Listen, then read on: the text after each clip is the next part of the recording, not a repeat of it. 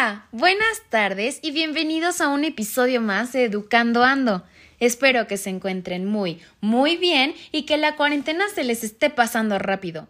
Quiero que se tomen este espacio para pensar sobre la situación en la que estamos. Olviden todo lo que sea que abrume sus mentes. Este es un espacio para pensar.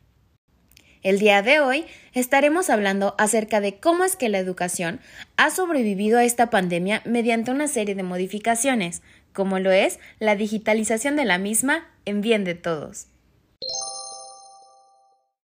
Este episodio está patrocinado por Zoom, servicio electrónico que ha sido de gran ayuda para la educación en esta pandemia. Para empezar, tenemos que tener claro que la digitalización es el cambio que sucede cuando lo análogo pasa a alguna plataforma digital.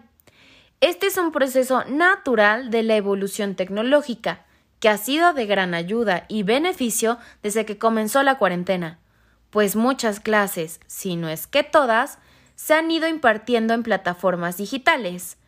El hombre tiene una necesidad de comunicación que fue interrumpida y limitada cuando la pandemia comenzó.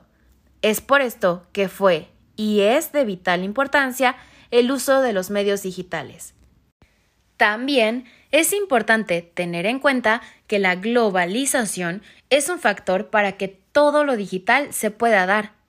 Es la que ha roto fronteras y ha acercado a personas que están físicamente lejos, da oportunidad a la aparición de nuevos espacios de información que llegan a ser mucho más accesibles y económicos. Ha permitido que la información y las comunicaciones lleguen a muchas más personas de una manera bastante rápida. El Internet se ha convertido en un nuevo modelo de información, pasando a ser otra forma de comercialización y conocimiento. Te preguntarás, ¿qué tiene que ver todo eso con la educación? Bastante. Es la base de este episodio.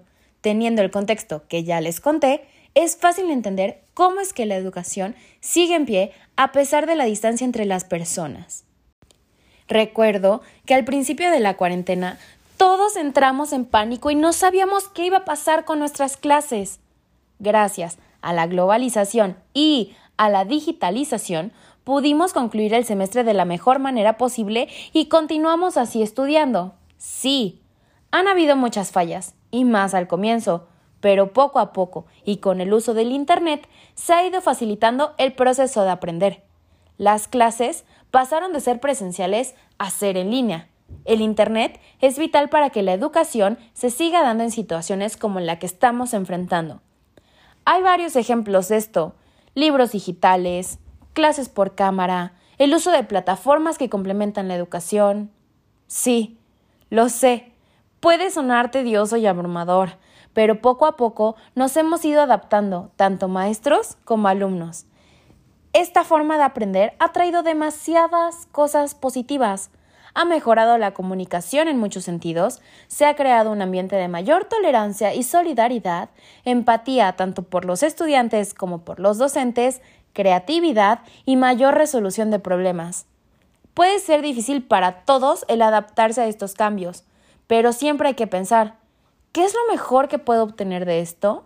Pues seguimos evolucionando y hay que aprender a adaptarnos a las distintas situaciones a las que nos enfrentamos en nuestro día a día.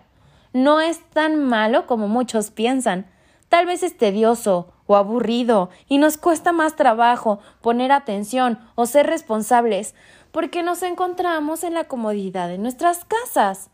Pero no hay que dejar pasar esta oportunidad oportunidad de mejorar y aprender. Hay que tratar de sacarle el mayor provecho a las circunstancias. La educación ha continuado gracias a la digitalización y a los grandes avances tecnológicos. De no haber sido por esto, se hubiera detenido por completo. Hay que pensar en todos los demás ámbitos en los que la digitalización ha contribuido. No solo lo es en la educación. Piénsenlo. Eso es todo por hoy. Espero que les haya gustado este episodio y que con mis palabras haya logrado hacerlos pensar un poco en la importancia de la digitalización. Nos vemos la próxima semana.